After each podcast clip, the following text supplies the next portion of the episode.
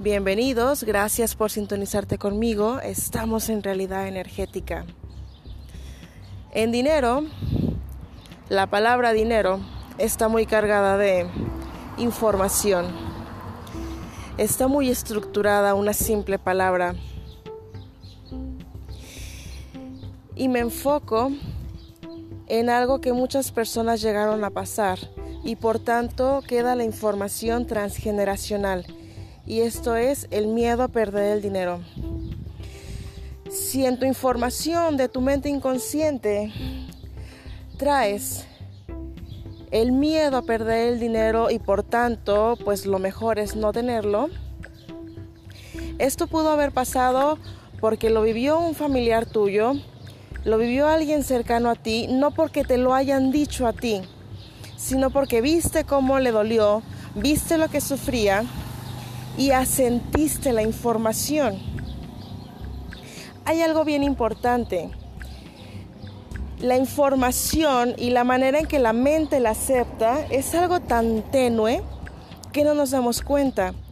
Con el hecho de, decir un sí con la cabeza, con el hecho de, de asentir la información, con eso ya se te quedó.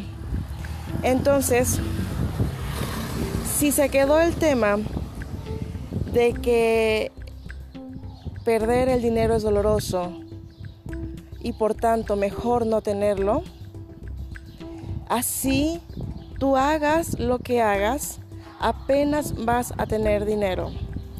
Y en cuanto nomás pueda irte mejor y puedas tener un montón de cosas y puedas levantar tu economía, va a ocurrir una información, va a ocurrir un algo, va a ocurrir un lo que sea que te va a dejar otra vez en ceros. Y tú vas a estar repitiendo y afirmando y vas a decir, claro, es que tienes mucho y lo pierdes, pues mejor no tener. Esto se muestra como un patrón, que si bien puede ocurrirte a ti, como puede ocurrirle a alguien cercano a ti, de una manera muy continua. Personas cercanas a ti que te llegan con esta información, básicamente están acentuando la información que tú ya traes en cuanto a este patrón. Ahora bien, como tal, en la mente nadie te puede quitar nada. La riqueza, el dinero, la fortuna, aunque es algo que podemos tocar, que podemos oler, que podemos disfrutar, que podemos cuantificar y medir, no es físico. Si tú puedes comprender esto y tú puedes comprender que desde tu mente viene toda la riqueza de una forma ilimitada, entonces no tiene sentido el miedo a perder el dinero. Porque el miedo y el dinero y las riquezas se pueden ir y venir continuamente, pero de tu mente no te las quitan. Hay muchas historias en cuanto a esto, hay libros que hablan de esto. La riqueza está en la mente. La riqueza está totalmente mental, no es física.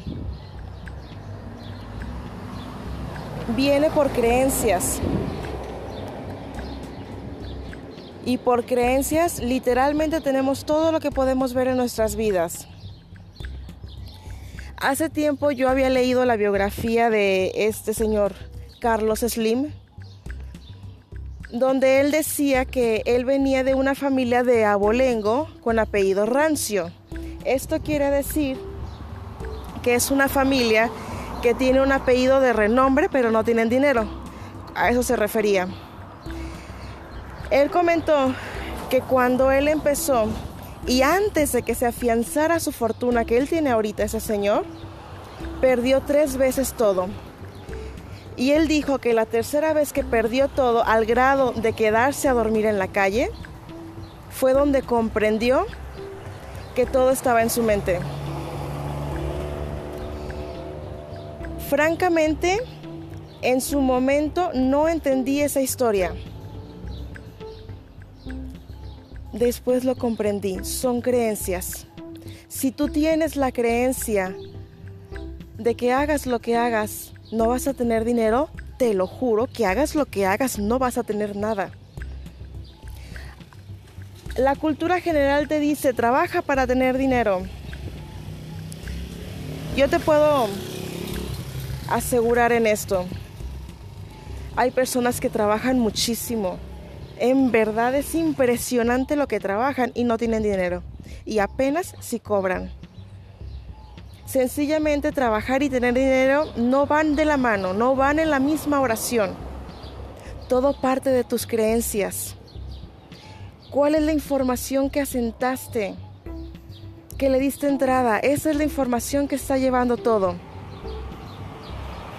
Ahora que si tú por un tema holístico quieres resolverlo, quieres justificarlo, adelante. Vas a seguir cayendo donde mismo. Hasta que no veas que todo eres tú, que la mente inconsciente es sumamente impersonal. Y que todo lo que tú sientes de información, así sea con la cabeza, así sea sin verbalizarlo, la información se te quedó.